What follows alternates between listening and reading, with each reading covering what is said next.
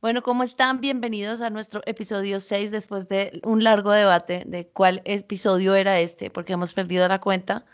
Tan solo, tan pronto como en el episodio 6, este es el 6. ¡Yay! Yay, hemos llegado exitosamente a un sexto episodio de Si fuera hombre, sería Ano.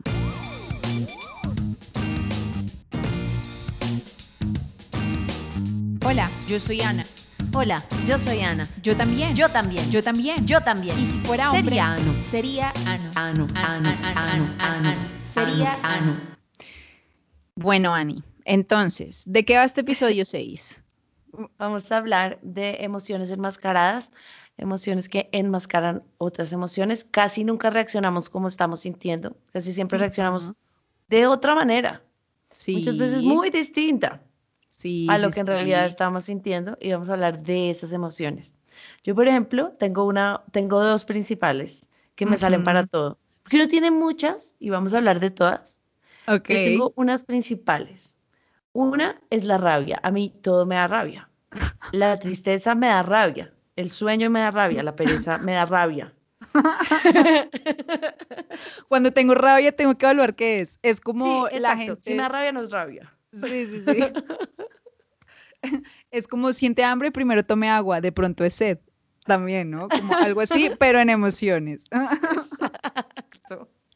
Igualito. Entonces, rabia es mi emoción principal, junto con una que amo, que es la racionalización de todo para no sentir o hacer. Ajá, ese es más mi estilo. digamos, las mías. Es como la racionalización de algo. Es como, en vez de, ay, tengo esta tristeza, es bueno, pero de todas maneras, ahí sí el alcabo que ni quería. Sí, sí, sí. Igual yo no estoy para eso, o igual tampoco es esa la dirección que, que- o igual, pum, pum, racionalización, chao, ya, buf, Salí de esta, brinqué, no lo sí. sentí más. Ajá. Sí, Entonces bueno. son, digamos, mis principales salidas a todo. Ok. Aunque, bueno, soy fiel, fiel defensora de hacerle conciencia a ese tipo de cosas y de verdad, de verdad, de verdad, por favor, personas, ahí sí, vayan a terapia. Pero si no, pregúntense, indaguen. Es chévere saber qué es lo que realmente está sintiendo uno y todas las emociones son válidas. Es que yo creo que ahí Ajá. hay algo muy importante de por qué nos pasa eso y es que las emociones, hay unas que nos tildaron de son malas. Sí. Y pues no son malas, a veces son incómodas, pero nos están diciendo algo, nos están llevando hacia otro lugar o hacia otra evolución. Entonces Ajá. sí, la tristeza no es que delicia, pero Sí, ¿qué no. nos está diciendo esa tristeza? Si le, si le pusiéramos atención, ¿qué nos está diciendo? Entonces dijeron, no, eso es malo. En este mundo tenemos que estar sonrientes y contentos, despiertos, activos, energéticos y contentos, siempre. Sí, sí, sí. si recibes una que llamada a las 3 de la mañana, tienes que estar, hola, ¿qué hay? ¿Cómo estás? Y es como, "No, no". dispuesto. Sí, sí, sí, sí, sí. Entonces, yo creo que ahí viene, empieza ese conflicto con, no puedo sentir esto, esto no está chévere, voy para allá. Sí, sí, sí. ¿no? Sí, es verdad. Como, bueno, en mi caso yo, yo tiendo a ser muy poco reactiva, de hecho a veces me juega súper en contra, o sea, yo primero voy como con la racionalización, eh, porque soy de las que piensa como efectivamente, mm, si empiezo a sentir algo, como necesito saber o empiezo a preguntarme qué tanto hay de historia propia antes de reaccionar. Y entonces a veces termino es como no solo racionalizando, sobre racionalizando como, como me siento, sino las posibles justificaciones eh, que hayan en la conducta de- de- del otro. Y en medio de eso, pues puede estar y de enfrente de alguien, pues a- que a veces está cruzando una línea conmigo, yo ahí. Sí, Pero Es- también en parte por, por algo así que tú estás diciendo, eh, pienso que puede ser un mecanismo que lo que hace es eh, invalidar de pronto eh, una salida, digamos, iracunda o pues como el reclamo porque hay un estigma alrededor de, de- de eso, de la ira como sentimiento, de la, de la ira como emoción más bien, eh, pues porque no es muy valorada como algo positivo. ¿no? exacto. Y lo peor es que es muy positiva porque es la que te hace tomar acción. Cuando tú dices, eh, qué rabia o qué ira algo, te vas de ahí. Es muy Sí, sí, sí. positiva en esa medida. Ahí sí vamos enlazando una con otra. Y digamos que si ni siquiera es como una A mí emoción. tanto me. Sí, pero ni siquiera es una sola emoción que enmascara otra, sino que y luego viene otra. Sí. Y luego nunca es la original, Sí, que es sí, la sí. más saludable. ¿no? Es Ujú. como la racionalización te salva a ti o al otro de algo que no quieres perder, por ejemplo. Sí, sí, sí. Como aquí me voy, a, me voy a poner furiosa en la oficina. No, pues no, no, le, no te vas a poner furiosa en la oficina, vas a decir sí. Y te vas a ir a tu casa furiosa en el carro. Claro. Pero, pero, pues Pero no puedes sí. porque tendrías, podría, estarías en riesgo de perder algo Ajá. si te pusieras inmediatamente furioso. Pero Sí, sí, sí. observar uno porque está furioso sí lo tomaría, lo haría tomar una acción sensata por uno mismo, por más de que no fuera la cómoda o la chévere. Sí, claro, claro, claro. Yo pienso que mm, en parte, digamos, uno no se deja sentir, digamos, todo el- to- todas las emociones como en su complejidad, en parte por lo que mencionas al principio, y es eh, como esa clasificación de las emociones y de los comportamientos en ideales, o sea, como lo que es ideal y lo que es valorado como aceptable y como bueno, versus lo que no es tan chévere, no es tan funcional y es malo. Puede ser que sea malo porque no facilita una convivencia con los demás, entonces ahí sí, pues, o sea, yo como me muero del aire y le tiro el tinto a- eh, en la cara al jefe, es como, no, eso es inaceptable, por favor, no hagamos que eso, en su pero- mente lo hace. No, no, Sí, no, lo, ve, lo ve suceder en la mente, como.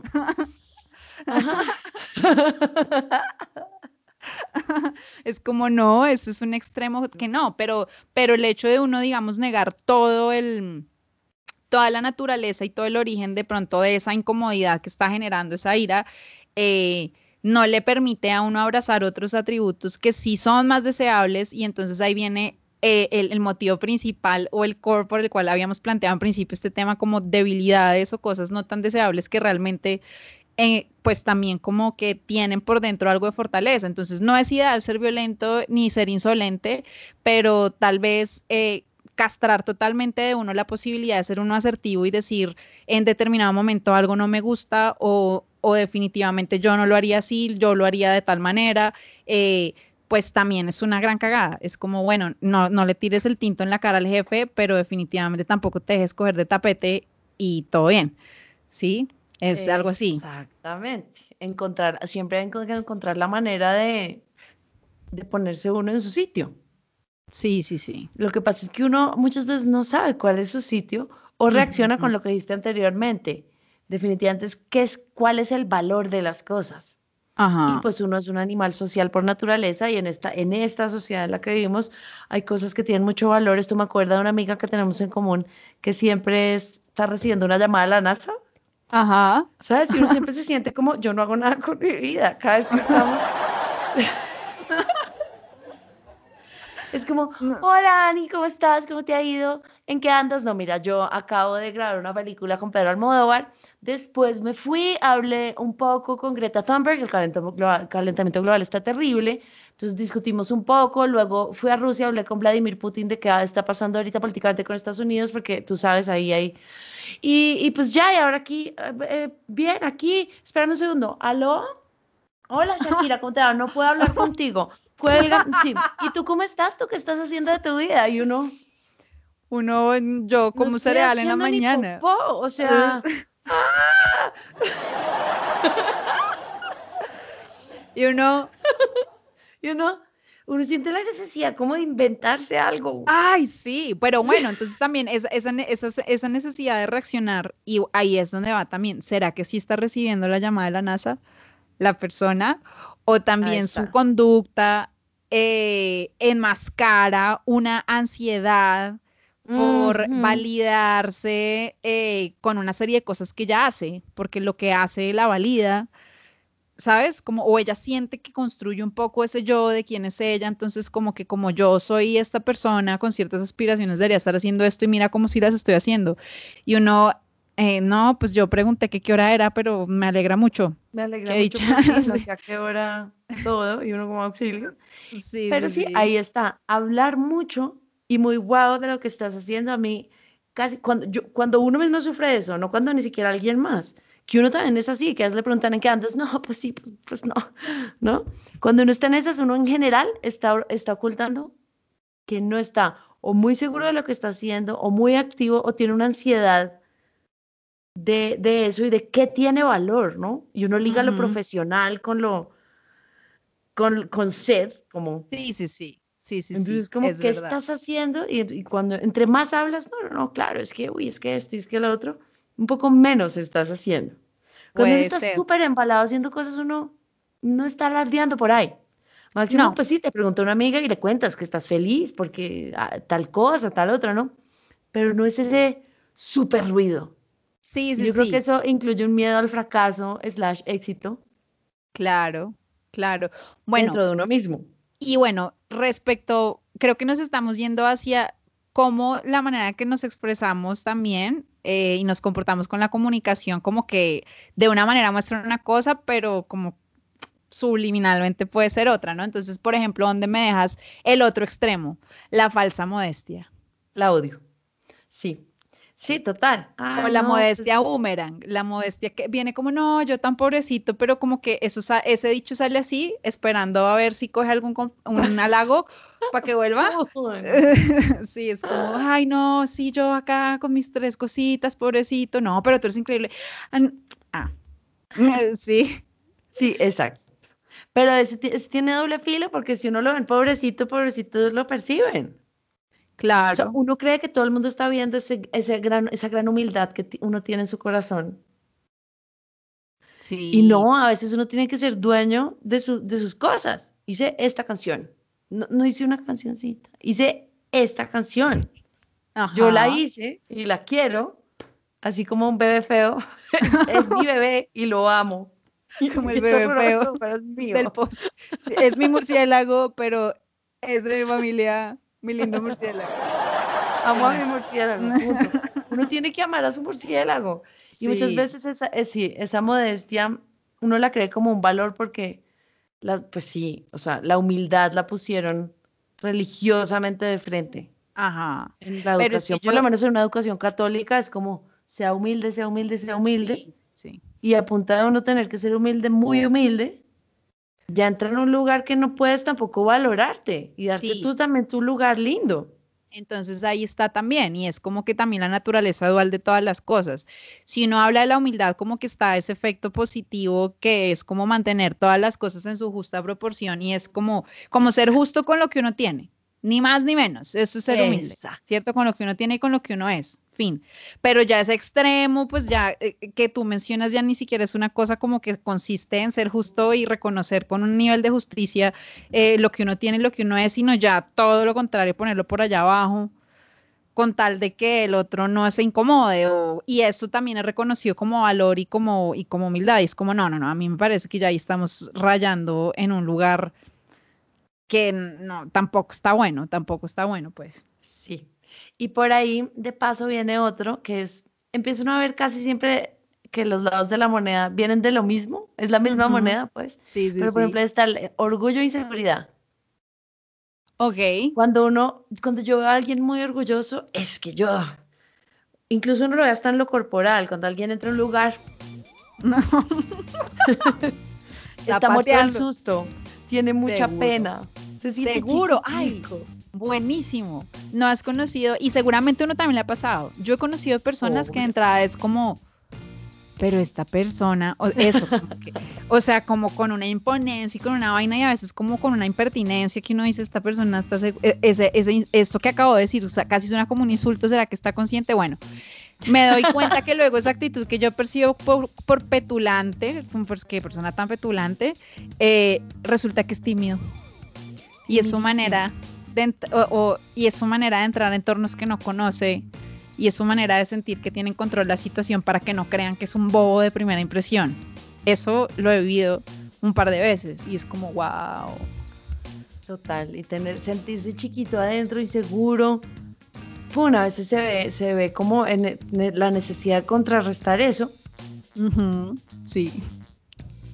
Y pues a veces entra muy mal. Sí, entra re mal entra re mal. Igual, todas estas cosas uno las puede ver porque también las puede ver en uno, ¿no? Claro. Sí, sí, sí. En cierta medida uno tiene algunas. Yo, yo lo que te digo, yo tengo clarísima la rabia. A mí todo me da rabia. no, yo soy iracunda. O sea, yo pienso que lo que hablábamos alguna vez eh, entre nosotras, em, como que si yo pudiera hablar de qué tipo de, emoción eh, habito recurrentemente esas que uno considera como más Después, no, más que el llanto, eh, la ira. Ira, es como que lo que pasa es que mi ira no es una cosa que, esté afuera todo el tiempo cuando la siento. ¿sí? Pero eh, yo lloro más de rabia, o sea, cuando lloro, lloro más de rabia, pues que ciertamente. Sí, sí, ah, sí, total. Total, yo también, identificada total. Podemos reunirnos a llorar de rabia. Hacer un grupo de apoyo de Radioholics Ahí.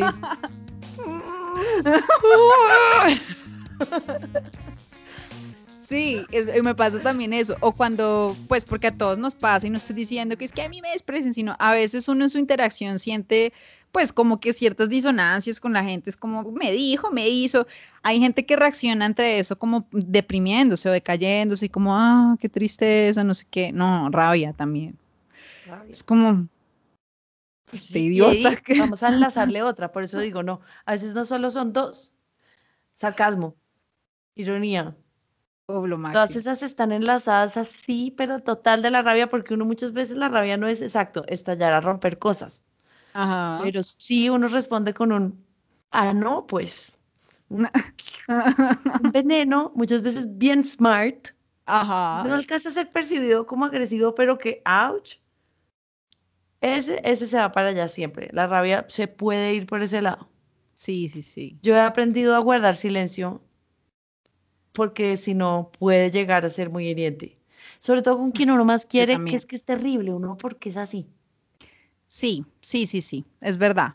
Uno generalmente con la gente que más quiere porque es más tolerante también a gente con, uno.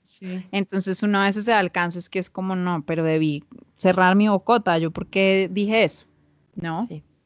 Entonces, dale. Sí, no, igual lo más, iba a decir, lo más saludable, yo creo que ese es, ese es el motivo de esta discusión, y es que lo más saludable en cuanto a las emociones no tan chéveres es justo no evadirlas, sino verlas, porque ahí es donde no solo te ayudan a crecer, sino se van. Sí. ¿Tú has visto un niño? Casi todos los niños, ¡ah! Ya, ya, ya tuve tristeza, listo. Y siguen con su día. Sí, sí, sí. No hacen como uno que en vez de convertirlo, racionalizarlo, pensarlo, ponerse bravo, escribir un ensayo, em, y se queda con eso por allá guardado. Sí, sí, sí. ¿Quién sabe dónde? Y luego uno es como esto, ¿qué es esto? No, ya después no sabe ni por qué está triste y era una cosa que no enfrentó claro. y en realidad era fácil, entre comillas. Sí, guiño, guiño. Pero, pero era, es, entre uno más se entrena en decir, ¿por qué me siento así? Por más absurdo que suene, por más de que no sea muy lógico, por más de que no me haga quedar muy bien ante uno mismo, incluso, que es uno mismo con uno mismo como, mucha boba, ¿en serio tengo celos? o como yo, ¿por qué me enojo por eso? Exacto. estoy envidiosa o, sentirme así es algo mezquino. O obviamente, puede que ser que sí, ¿sí me entiendes? Pero en el momento en el que tú al menos como que lo dejas sentir y reconoces, bueno, eso es, e, un poco mezquino. pero es decir, como soltar el juicio, aquí va una postura un poco más de los estoica. Estoicismo no quiere decir que uno aguante ni que no sienta nada. Lo que quiere decir es que uno o sea, como que una vez lo vive, viva esas emociones, como que las suelta y no emita ningún juicio sobre ellas.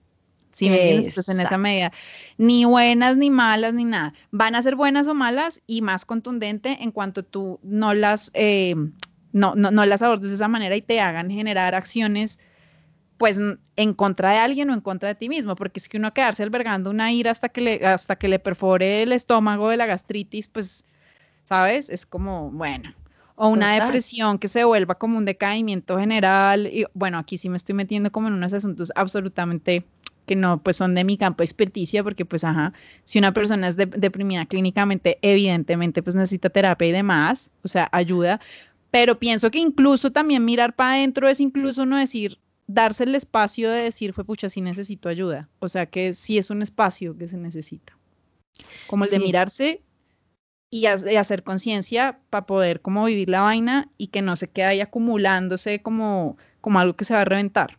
Exacto, y ayuda empezando por la de uno mismo, es decir, me reconozco a mí misma. No me voy a decir, ay, tan boba esos celos, o tan boba esa envidia, o tan boba esa rabia. No, es la siento, ahí está, la reconozco y tiene algo que decirme. claro. Ahí sí, por más de que uno diga, tan boba, qué risa. Pero es preferible porque en ese momento dices, ahí ya puedes pasar al juá, juá, juá. ¡Ah, qué chistosa lo brava que estaba! Y ahí es cuando me refiero a uno ver los niños que pelean o dos segundos o hacen una pataleta porque querían un dulce, les dicen no, hacen, luego se desquita y siguen con su vida. Uno es, lo va a convertir en esta otra cosa y luego en esta otra cosa hasta que no sepa qué era. Y, dos años después el colon irritable, exacto. Y luego le pregunto a mi colon irritable y no me vas a responder. Tienes dos años de cargar esa vaina. luego mi colon irritable como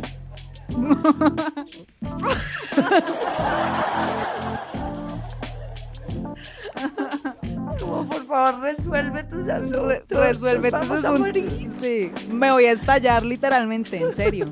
resuelve tus asuntos. y uno ahí comprobadísimo. yo, yo no tengo vesícula, por eso. Mi vesícula era completamente estresada y emocional y no tenía cálculos o simplemente reaccionaba y se inflamaba un montón en momentos de estrés desde muy chiquita. Eso fue lo que fue muy raro y por eso se demoraron en descubrir yo que tenía. Y era, yo empecé a descubrir que tenía que ver, tenía finales en el colegio o alguna situación en la vida o un noviecito ahí rompiéndome la cabeza, vesícula, un dolor tenaz. Y me, me hicieron 27 mil exámenes, pero decían, es una niña, no, no, no tiene problemas de vesícula, debe ser gastritis, debe ser tal. Y así duré años con unos dolores que fue, no, hay que operarla, quitarle la vesícula, se inflamó mucho, fue un desastre emocional total, era ansiedad. Mi ansiedad se me iba a la vesícula. Tremendo. No, yo me doy cuenta que nuevamente, si uno es un ser psicosomático, nada que hacer, entonces lo que uno no tramita eh, de forma como consciente, el cuerpo en algún lado lo va a sacar. Entonces, dos cosas. Yo manejo estos dos estilos de psicosomatismo. Ah, el primero es el colon irritable. Entonces, bueno, no, aquí no nos vamos a poner escatológicos ni nada, pero sí como decir que hay momentos hola, soy tu ira.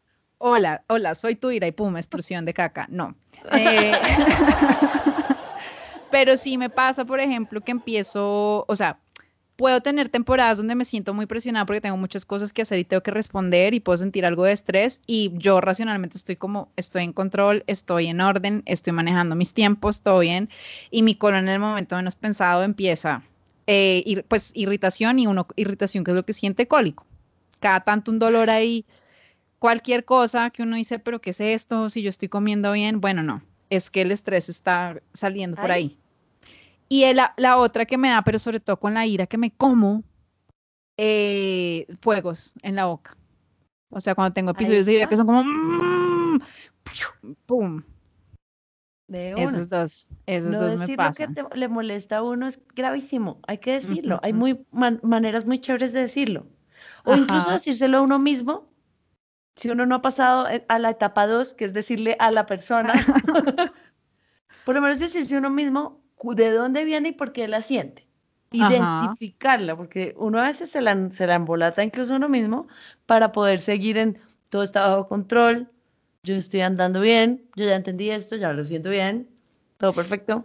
No, y además que, ah, bueno, ahorita que estás diciendo, bueno, mi reacción, o sea, o mi manera como de deflect, eh, la mía es como sobre, sobre ocuparme. Esa es mi manera de deflect. O sea, cuando me empiezo a sentir como emocionalmente agobiada por algo.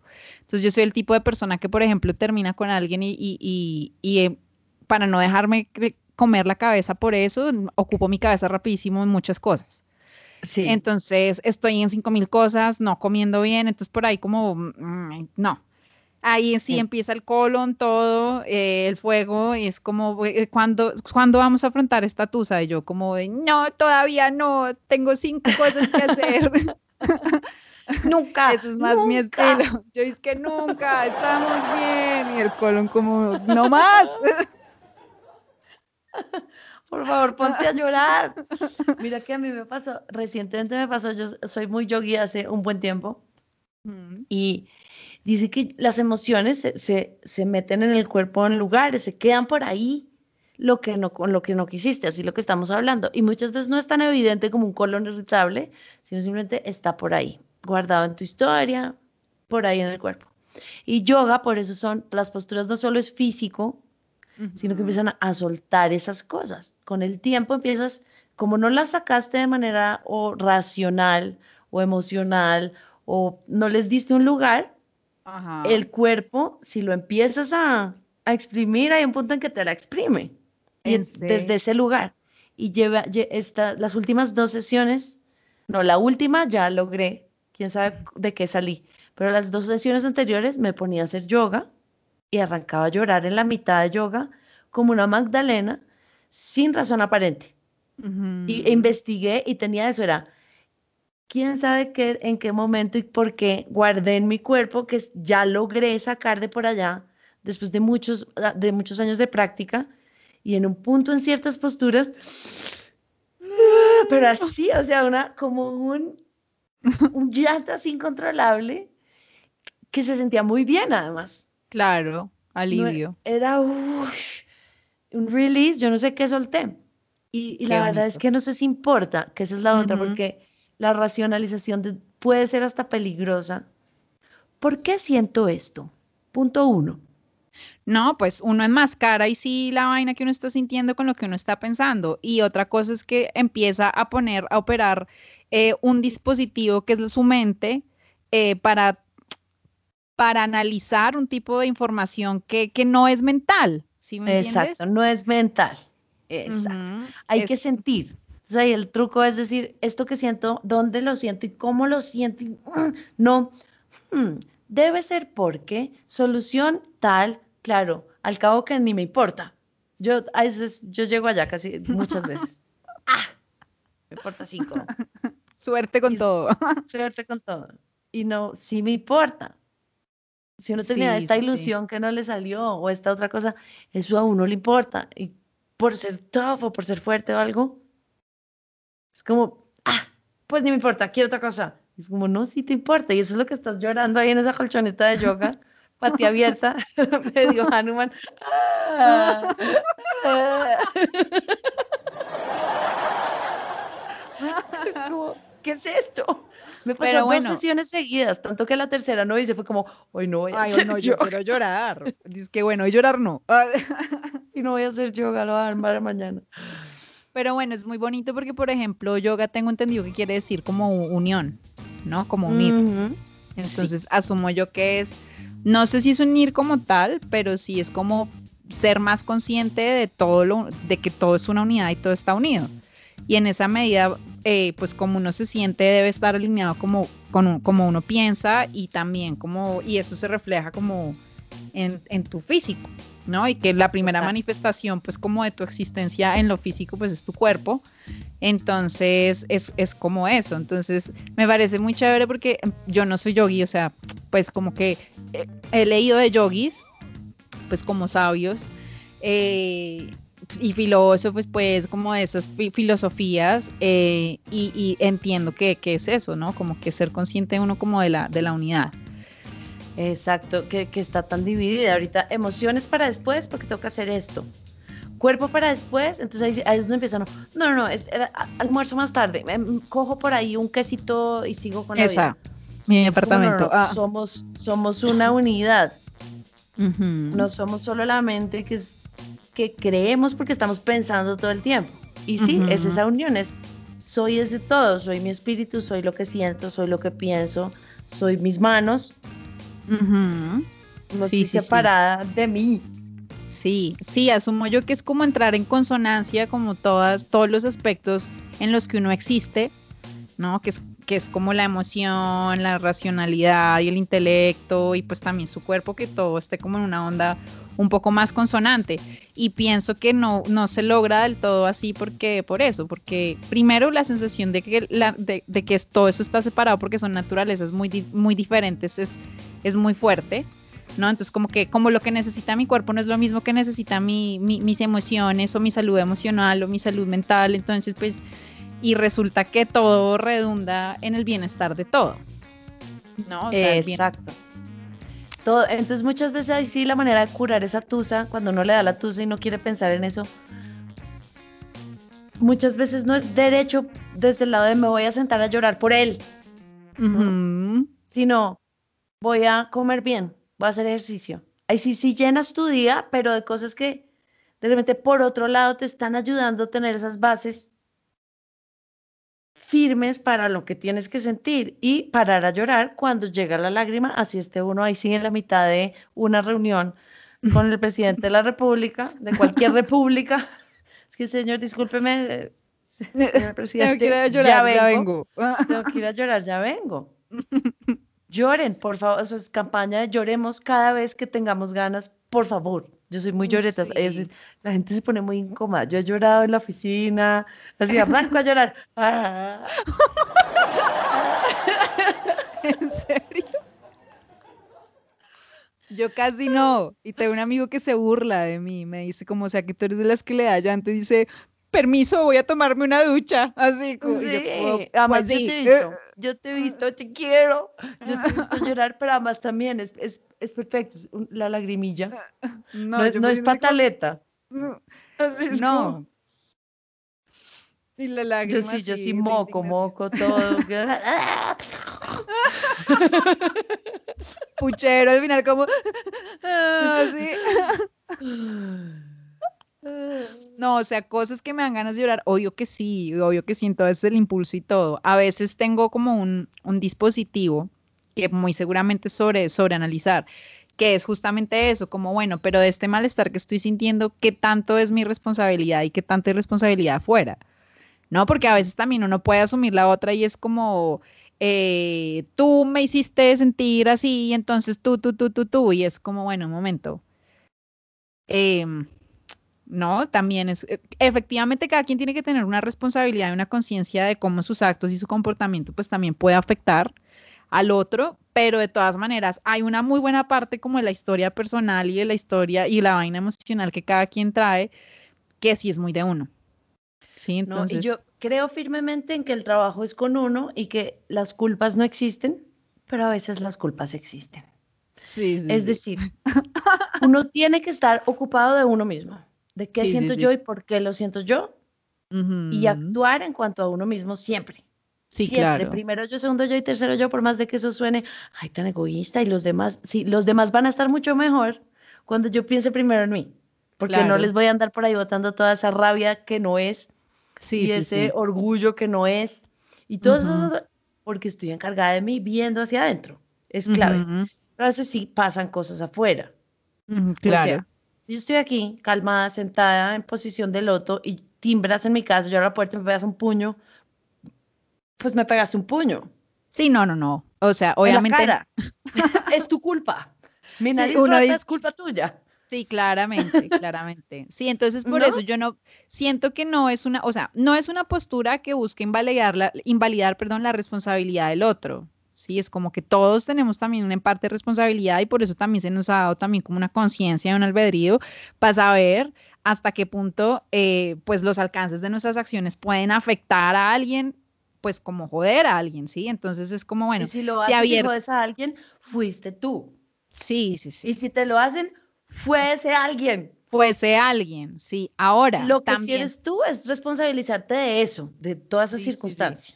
Sí, sí, Pero Ahora, veces- yo entiendo también como que también en las conductas y en los alcances de las conductas a veces no hay del todo una conciencia de, ¿sí me entiendes? O sea, muchas veces uno puede ir en un bus, ir, y- ir y pegar, eh, pegarle accidentalmente un pisón a alguien y eso pues sí que culpa. O sea, yo sé que el pisón es muy desagradable, pero, pero también que culpa, no estaba viendo, fue sin intención.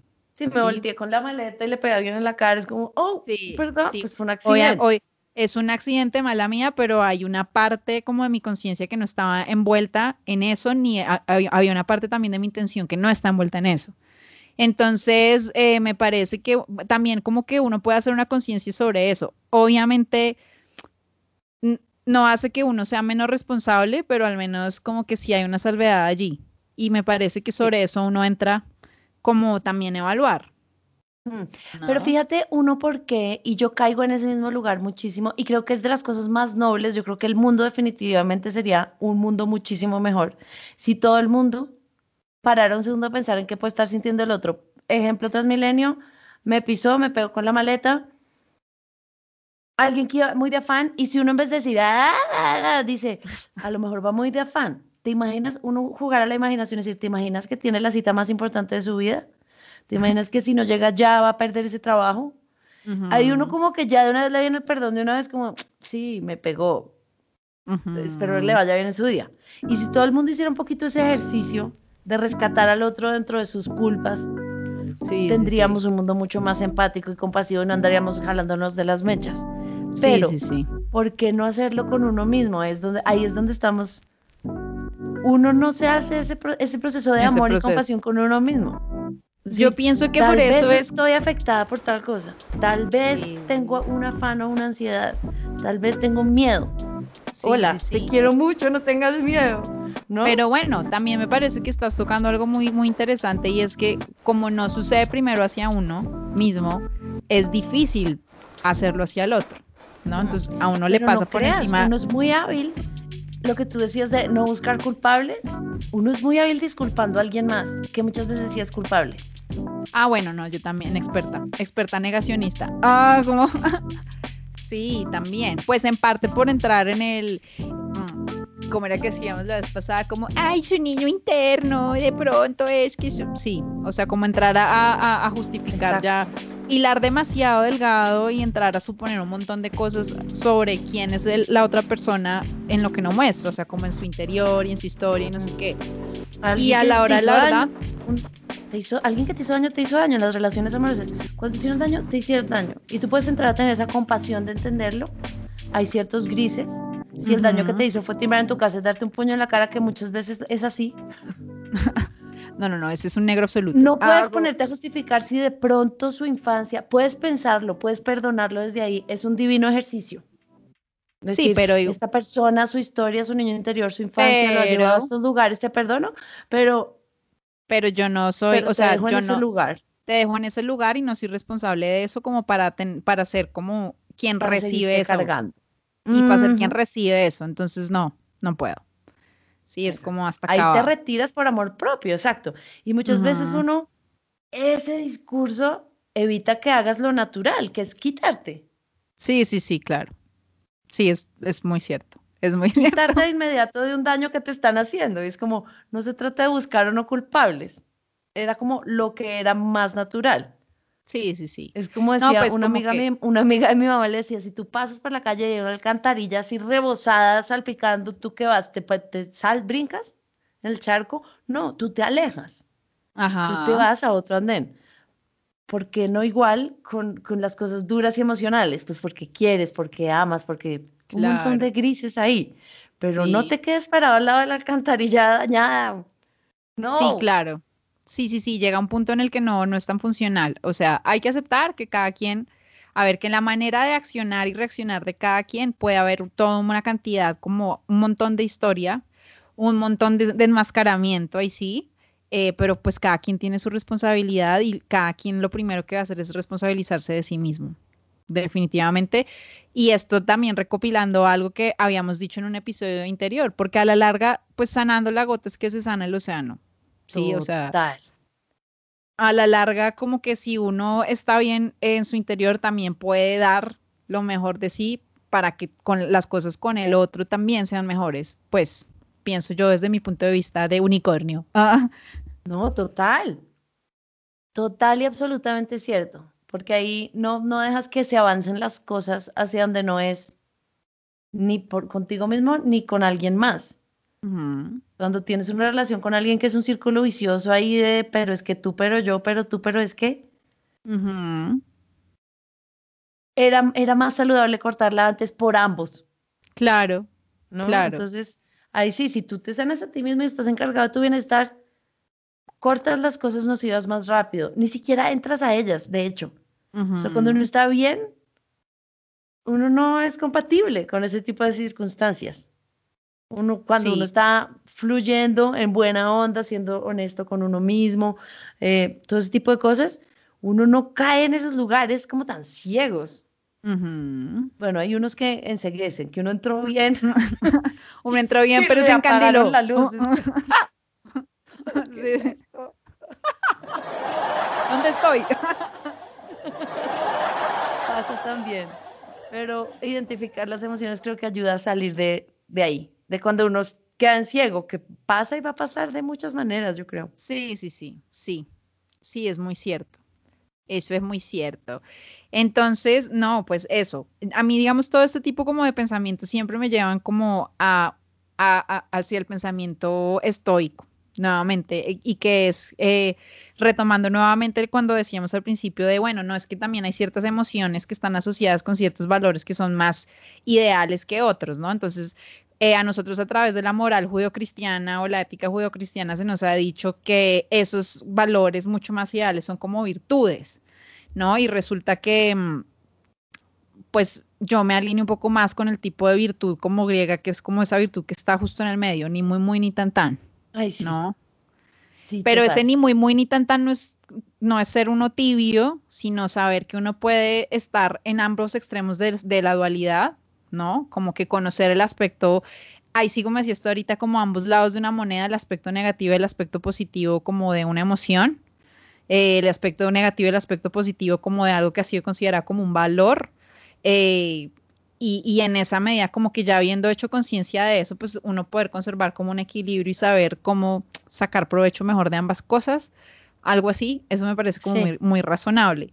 Y respecto a eso del, del, estoicismo es eso, es como llegar a un punto en el cual uno pueda ver sus emociones y sentirlas, pero soltarlas sin que ellas terminen dañándolo a uno más, más de lo necesario. Mm. ¿Sí? Pues que de hecho la emoción no hace eso, el que hace eso eres tú. No, tú como reteniéndola y dándole más motivos mm. y piensa y piensa y pienses como...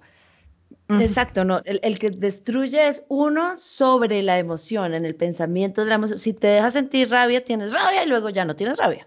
Ahora sí, pero ¿por qué estoy brava? Pero será claro, típico mío, es que yo, todo eso es lo que después es, nocivo.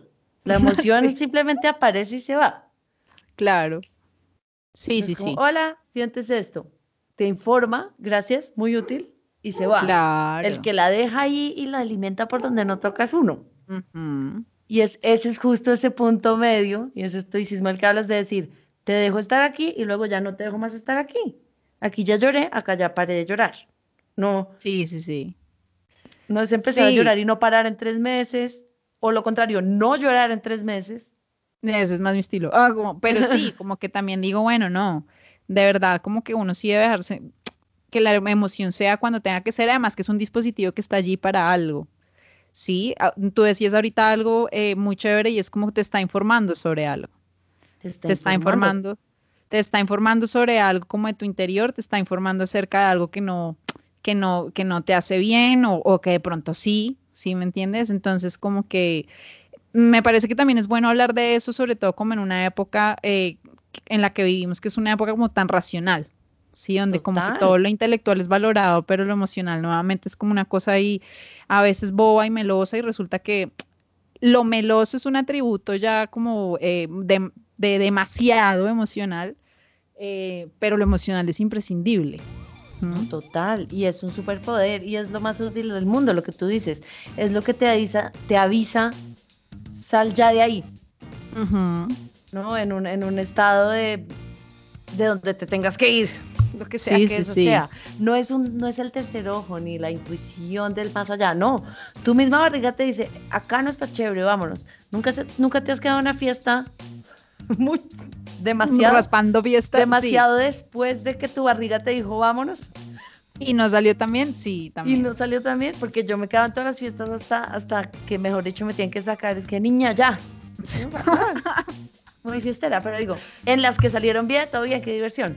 Pero digo, a veces cuando uno siente como me tengo que, me tengo que ir de aquí, algo me dice que me tengo que ir de aquí, acto seguido, no tan chévere, cosas que tú ya percibiste. Tu emoción, o sea, no, no es un, exacto, no es mira un que poder mágico místico. No, tus ojos vieron cosas. Claro.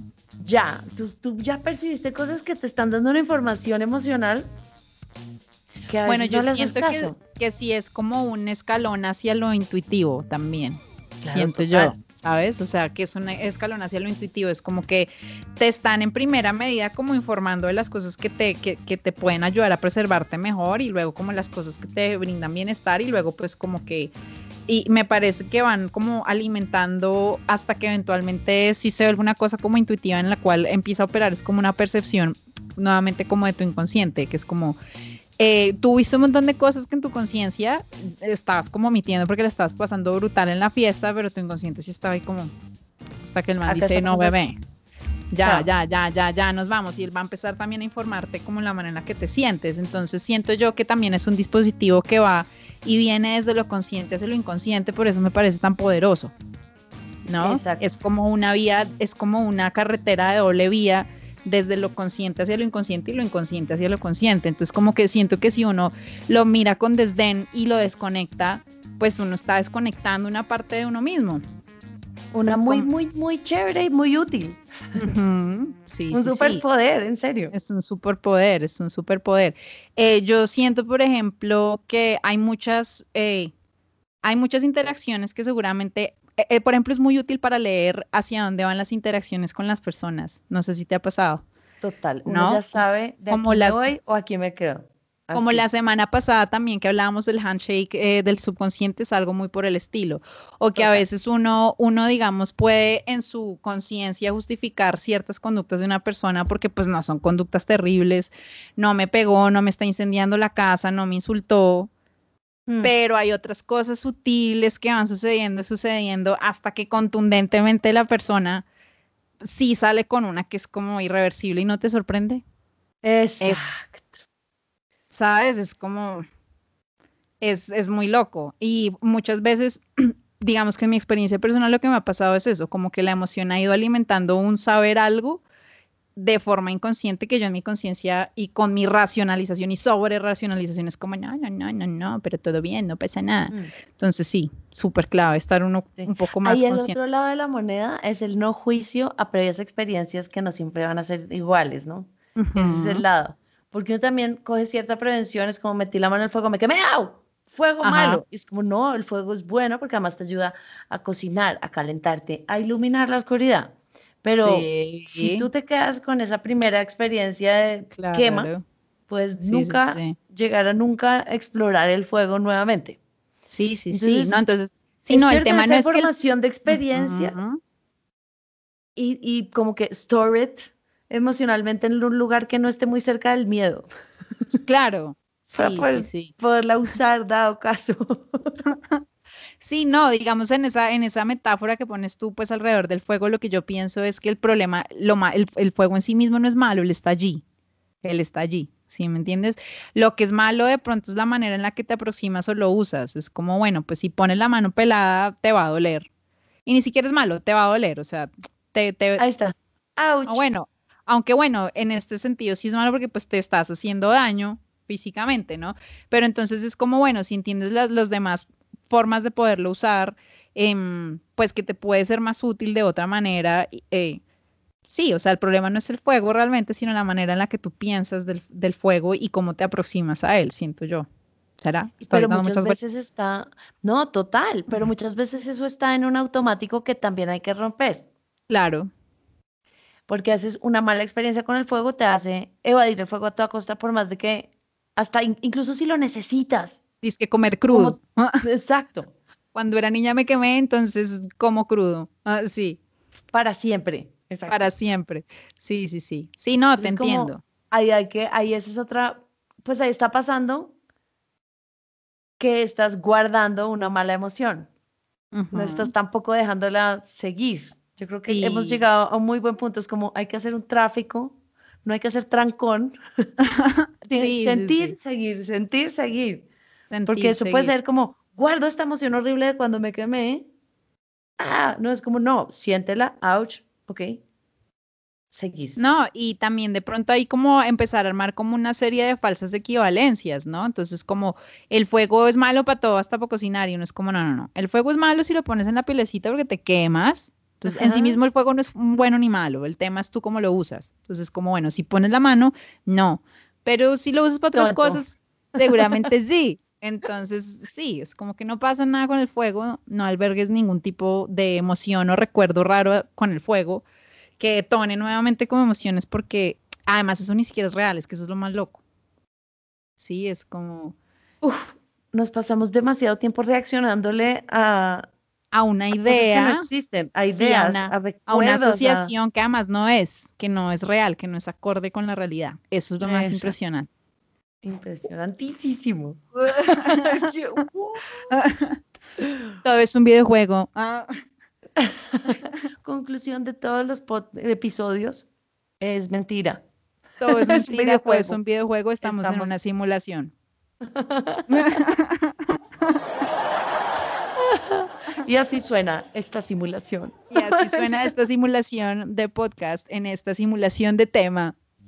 Así suena este tema. Bueno, yo puse dos, puse tres canciones para hablar de dos. Dale.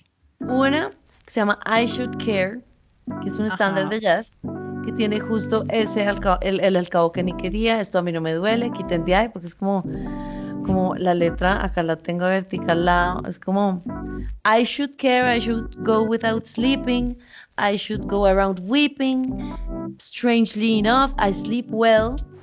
A veces tengo un, except for a dream or two, a veces tengo un sueñito u otro, pero, pero cuento ovejas y vuelven dormido y todo está perfecto, perfecto. I should care. And I do. Y así tal cual se va para allá. Es como ese lugar el de, no, yo estoy perfecta. Negación. Nada, no me acuerdo. No, ni idea. Ayer me acosté temprano y dormí derecho. Perfecta. Estoy y resulta que no, no estoy regia. Y otra que puse fue una mía, se llama Flor de Viento, que tiene esa, ese mito de no poder hacer algo porque no estás, porque no eres, ya, no eres valioso ya, ¿no? Y esa es otra, que, otra emoción que descubrí que, que esconde. Es como, no, es la del fuego la misma del fuego, de relacionar una cosa con otra que no es. Entonces la canción empieza, te prometo que voy a amarte cuando esté mejor de la voz, cuando tenga una vida para... Lo que yo pensaba que era un valor, que finalmente no era un valor, era yo puedo amarte ya. Y ya estoy perfecta como estoy y después miraré si canto ronco o, no canto ronco o no canto all. O sea, hay demasiadas opciones que nada tienen que ver con amar a alguien más o a uno mismo. Sí, sí, sí. Y toda la letra tenía ese lugar de, mira, te tengo que dar, porque, y lo lindo de eso es que está errado, pero está en lo cierto también, porque también yo tenía que aprenderme a amar a mí primero. Claro, claro, pero claro. Como lo narra la canción, es desde ese lugar racionalizando otras cosas que nada tenían que ver con amar. Entonces, cuando esté mejor de la voz, cuando tenga una vida para regalarte, cuando pueda amarte mejor. Y es como ese lugar así. estoy escondiendo esta emoción de hecho, en ese caso en particular, estaba escondiendo una emoción. Yo tenía que irme sí o sí. Y tampoco sabía decirlo por su nombre, por eso es escoger, es, eso de esconder emociones. su nombre era no quiero estar más aquí. Esta no es la relación para mí. Ok. Buenísimo. Entonces, en vez de... dicho más... Sí, más de frente. Sí, ya te entiendo. Afrontar de frente que no quería estar ahí. Me armé incluso a mí misma un lugar que yo misma tampoco merecía de no, I'm not good enough. Yo no soy tan buena para esto. Sí, o sea, como que puede ser que no... Simplemente no quería. sí, puede ser. O no, pero yo pienso que puede ser que en ese momento conscientemente tú, o sea, tú tenías que hacer ese tránsito por toda esa racionalización y por toda esa conciencia, o sea, por hacer conciencia y todo eso que estás diciendo en este momento, que muy posiblemente cuando escribiste la canción no era eso, o sea, de pronto tú sí genuinamente estabas pensando, no me cuaja, pero de pronto no me cuaja es porque yo no estoy en cierto momento de mi vida haciendo ciertas cosas, siendo de determinada manera, entonces creo que el problema soy yo, el problema soy yo, no eres tú, eh, y así. Sí, y todo eso era una máscara, algo tan, tan muchísimo más simple, que me vine a dar cuenta 15 años después. Sí, sí, uno como que no, no cuaja, no cuaja. Sí, yo por ahí, por ahí también he visto muchas, muchas canciones de ese tipo, ¿no? Como que no, y seguramente pienso que, que, de verdad puede ser que los autores, lo, lo, que decíamos, una través de las canciones puede canalizar tantas cosas, puede ser que el que escriba eso de, una manera genuina piense piense eso, pero también había hecho esa reflexión justo porque me enfrenté a una canción de esas eh, con alguien a quien quería mucho, pero pues se fue todo al carajo. Entonces escribía muchas canciones como que yo no soy suficiente para ti, güey. Entonces resulté yo involucrada en una relación con una persona que todo el tiempo su imaginario y su parte creativa y emocional estaba enlazada en escribir ese tipo de cosas. ¿Puedo hacer Obviamente. Un página? Dime. No, o sea, un paréntesis, paréntesis total, probablemente lejano, pero me, lo sentí, no puedo ignorar mis emociones. Dime. Pero Pero ese lugar de no soy suficiente para ti tiene harto de femenino. No estoy diciendo, o sea, o sea que más por la historia no debería, exacto, no es como, ay, es que las niñas son así, no, no, no, todo lo contrario. Creo que a través de la historia, la mujer, por el lugar que ha tenido, de quédate ahí sentada, o de lo que tú haces es esto, cuidar la casa, bla, bla, bla, o de ha llevado, la ha llevado a sentirse insuficiente y pues con toda razón. Pues porque tiene un montón de impulsos y cosas de, deseos de poder y querer hacer que a través de la historia no ha podido hacer. Y por ende hay una sensación como de insuficiencia. Y yo creo que no, excepto todos somos humanos y todos nos hemos sentido insuficientes en algún punto. No estoy diciendo que los hombres no, pero tienden menos a eso. El hombre es hombre, no sé, va, hace las cosas, fin. Sí, sí, sí. No, yo pienso que uno, digamos, todos sí podemos. En casas, siendo insuficiente, esperando. Sí, esperando que el otro llegue. Puede ser. Eh, cierro, paréntesis lejano. Sí, sí, sí. Bueno, no, pero yo, digamos, volviendo como a mi historia, esto es lo curioso, que este era un chico el que, el que decía eso. Yo no voy a decir que escribía esas canciones como para mí, porque no sé, pero en este momento y mirando en retrospectiva me hace muchísimo sentido que escribiera esas canciones hablando de eso mientras teníamos una relación, eh, pero también siento que era una cosa un poquito solapada, como, como, como decías ahorita con el caso con tu canción, ¿no? De, en vez yo decir abiertamente que es que no, no quiero estar acá y de pronto no soy suficiente, no porque yo tenga una duda en cuanto a mi valía, sino que no estoy parto a la ficha acá. Exacto. Ya está, ¿no? Es que suficiente en cuanto a qué, esa es otra. Eso. Entonces, sí, todas las relaciones son suficientes, son, son lo que son. Sí, Ahora, suficiente en cuanto a, comparado con qué. ¿Con qué o en cuanto a qué? O sea, es, no, no soy suficiente porque no cumplo tus expectativas y ahora como que cuáles son tus expectativas. Sí, ni, al menos sé cuáles son, porque es que si ni siquiera yo tengo el interés para saber cuáles son tus expectativas, el tema aquí no es que yo considere que no sea suficiente, el tema es que no, tenga no tengo la suficiente voluntad y eso es otra cosa. No me importa. Entonces uno dice, ay, claro, es mucho más lindo y mucho más adornado decir, me parece que no, no soy, no eres tú, soy yo, en vez de decir, manica, no quiero. Ay, perdón por mi francés. No, soy yo, soy yo que no quiere. Exacto. Y es perfectamente aceptable. Sí, o sea, es perfectamente aceptable obviamente como que si uno se va a estrellar con el deseo del otro que si quiere, eh, pues va a haber como un conflicto y al otro pues le va a doler, pero a mí me parece que va a doler menos que el engaño. Entonces ahí está nuevamente como el, el, el, enmascaramiento. ¿no? Como que pretendo a través de una falsa modestia y a través de un eh, eh, plantear algo de una manera que, que, realmente es de otra. Y no quedar uno tan mal, sí, qué pendejada, qué mal. no, al final queda bien. Exacto, la otra pues persona le va a agradecer para siempre no haber perdido ahí su tiempo.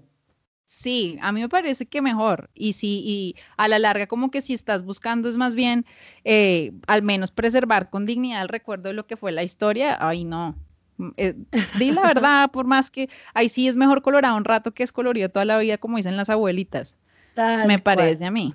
Pero nuevamente, entonces también pienso eso que decíamos. Puede ser que realmente la persona estuviera haciendo todo el tránsito por hacer consciente eso. Entonces también uno como baila juzga como, ah, pelotudo, mentiroso. Aunque bueno, sí, pelotudo, mentiroso. Pero sí, sí, o sea, es que también cada quien está haciendo sus, sus tránsitos para hacer conciencia, supongo yo. Exacto.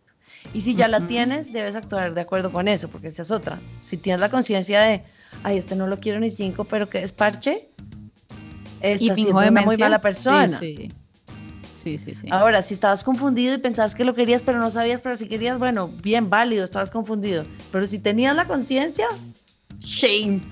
Sí, shame, shame. Sí. sí, ahí sí, es como que cada quien es responsable de su, de su vuelta, pues. Es verdad. Bueno, pues entonces yo... Canciones, canciones. Yo escogí, bueno, escogí un feat que hice con Andrés Guerrero de una canción que se llama Prefiero.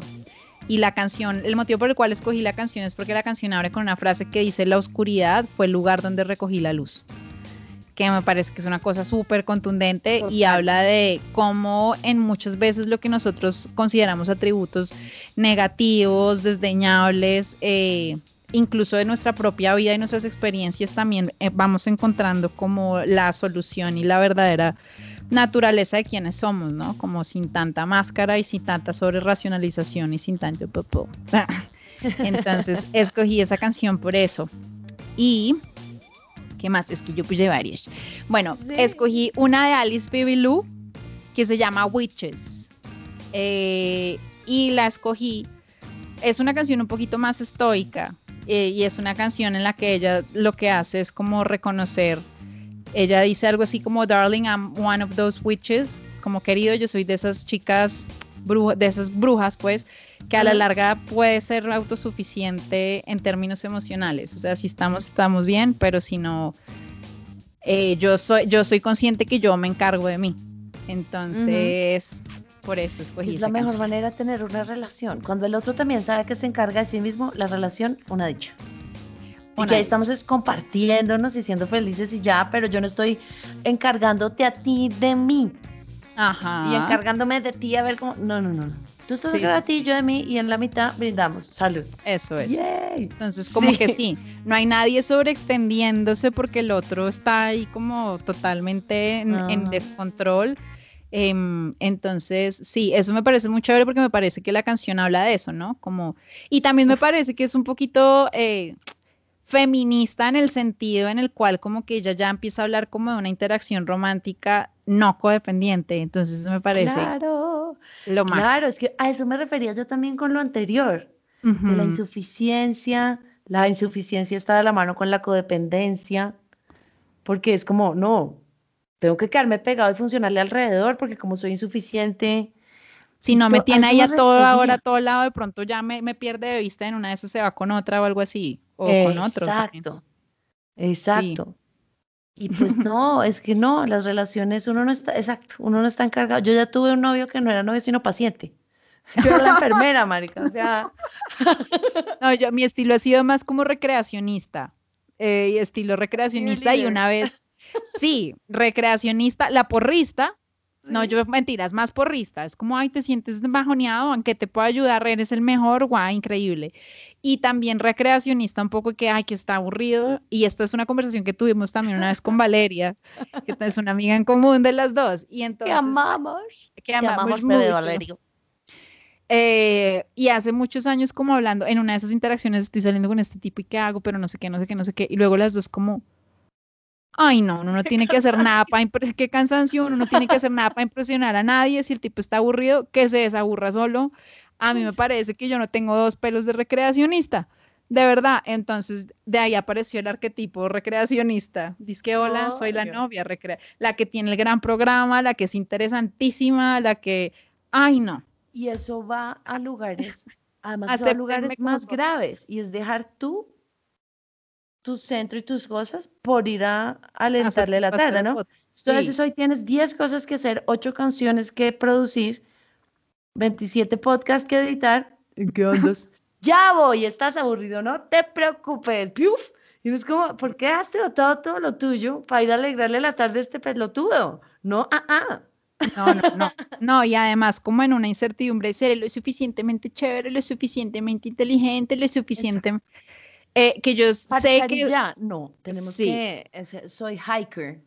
Sí voy a llevarlo a subir una montaña voy a llevarlo a una biblioteca voy ¿por qué no le gasto eh, un ticket a un festival y es como primero porque no hay festival, festivales y dos porque no es tu obligación que estás haciendo. Exacto. Ay no sí no el aburrido que se aburra solo no me jode. No pero también eso va para uno o sea como que realmente uno no tiene por qué salir o esperar que el otro venga y entonces a ver, satisfágame. Es como que cada quien se ocupa de sí mismo y lo que tú dices, como que más bien generar un espacio en el cual se pueda compartir. Sí. Y además cuando tú te nutres a ti mismo, en vez de estar intentando desaburrir al otro, ahí es que te vuelves interesante, por decirlo así. Sí. cuando estás centrado en ti mismo, eres más, más recreacionista. Eres un mejor recreacionista. Eres un mejor recreacionista. Pero naturalmente, es como este, las cosas que te dan risa, te dan risa.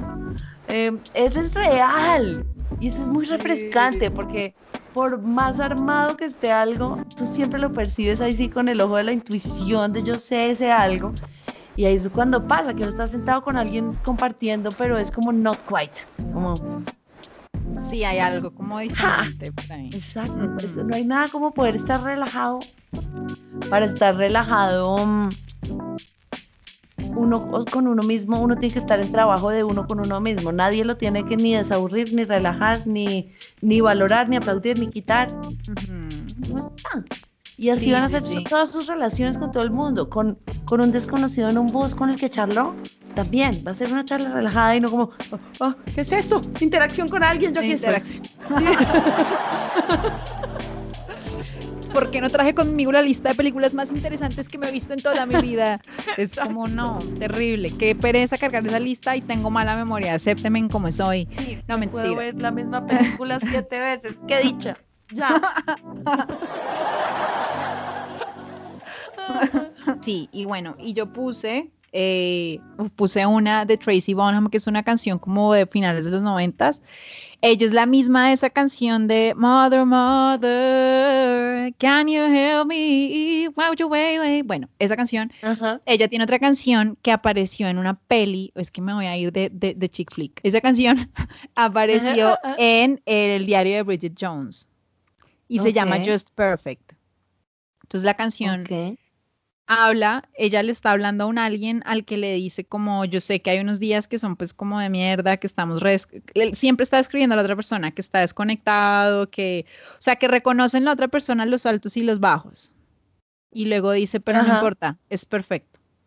Puede ser que no sea una perfección como en esos estándares ideales de lo que es perfecto, pero es como, es, es real y es, y es perfecto por ser así. ¿No? Y como y nuevamente, como es perfecto, como que porque puede puede habitar los dos lugares de la dualidad eh, y generar como una sensación de que, pues es que eso somos todos, ¿no? Exacto. Aceptémoslo, ahí sí, normalicemos la imperfección como perfecta. Pues porque nadie está todo el día aquí, hay que más, ¿cómo te va? ¿Qué dicha? Sí, no, no, no puede. como que no. Y es uno como que ahí sí quiere estar es debajo de la cama y no hablar ni con el amor de la vida. Pasa. Chao. Sí. Te amo y uno después. Ah, ahorita. Después, por favor, no. Sí, sí, sí. Entonces, bueno, esa está muy chévere. Salió en chick flick, pero está chévere. Es que los chick flicks son lo máximo. Bueno, no, eso yo no le puedo superar. A veces, pues nada, sale ahí con... Si no, a mí todavía me gusta Bridget Jones. ¿Qué hacemos? Es así, es terrible. Una vez que muy charro. Pero si me la, me la, encuentro un domingo, vuelvo y me la veo. Vuelvo y me la veo. Pero es que fíjate que esa tiene eso. Ella es una chica y sí not perfect. Más bien desastrosina.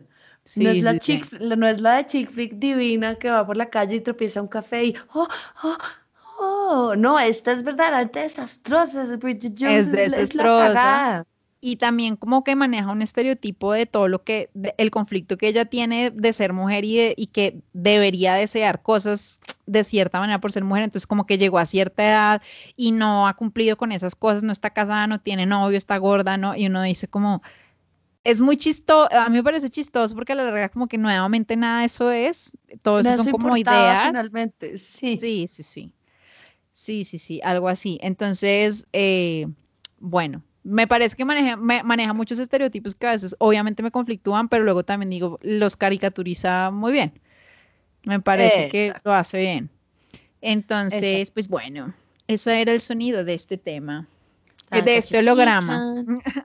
este holograma. este holograma sonó así. sonó así y así va a seguir sonando todos los martes a las 6 de la tarde. Vamos a seguir con más episodios, uno tras otro, sin fin. Mentira, pero sí, esa es la idea. Y mm, siempre pueden encontrar la playlist de esta música en Spotify, en YouTube, eh, para que oigan a qué sonaba este tema. de verdad, este ¿verdad? Acá no lo pueden oír porque no tenemos los derechos. Pero bueno, los dejamos aparte. Sí, ahí están armadas las listas en la cajita de descripción. También están todos los links a nuestras redes sociales para que nos sigan. Y bueno, nos vemos la próxima semana eh, en Spotify, aquí en YouTube y en Instagram TV. Eso, eso, eso. Besito. Chai. Chai. Adiós. Adiós. Yo soy Ana. Yo soy Ana. Y si fuera, y hombre, si fuera hombre, sería, sería Ano. Sería Ano. Ano, ano, ano, ano, ano, Sería ano.